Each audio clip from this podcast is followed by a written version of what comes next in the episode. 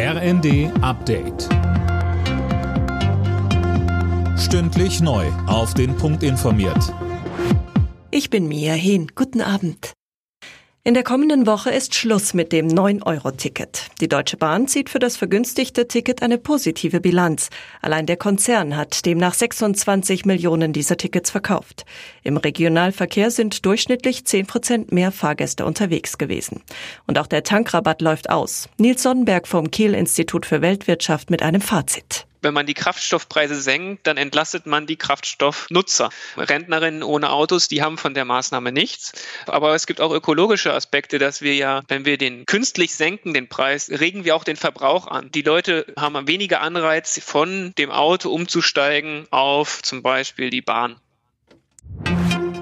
Die deutschen Gasspeicher füllen sich offenbar schneller als geplant. Das Oktober-Speicherziel von 85 Prozent dürfte schon Anfang September erreicht werden, zitiert der Spiegel das Bundeswirtschaftsministerium. Heißt, ein akuter Gasmangel im Winter wird unwahrscheinlicher. Schon jetzt sind die Gasspeicher zu mehr als 82 Prozent gefüllt.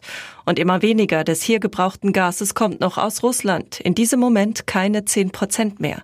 Stattdessen wird mehr zum Beispiel aus Norwegen und den Niederlanden importiert. Deutschland wird die Ukraine, wenn nötig, noch jahrelang im Krieg gegen Russland unterstützen. Das hat Bundesaußenministerin Baerbock der Bild am Sonntag gesagt. Der Krieg könne noch Jahre dauern. Schließlich habe Russlands Regierung von ihrer fixen Idee, die Ukraine zu unterwerfen, nicht abgelassen, so Baerbock.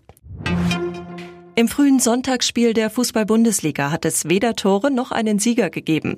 Köln und Stuttgart trennten sich 0 zu 0. Dabei konnte der FC seine Überzahl in Hälfte 2 nach einer roten Karte gegen den VfB nicht nutzen. Und noch der Blick zur Formel 1. Da kann Max Verstappen seine WM-Führung weiter ausbauen. Der Red Bull-Pilot legte beim großen Preis von Belgien eine Aufholjagd hin und schaffte es von Startplatz 14 aus ganz nach vorn. Hinter Verstappen landeten ins Paar sein Teamkollege Sergio Perez und Carlos Sainz im Ferrari.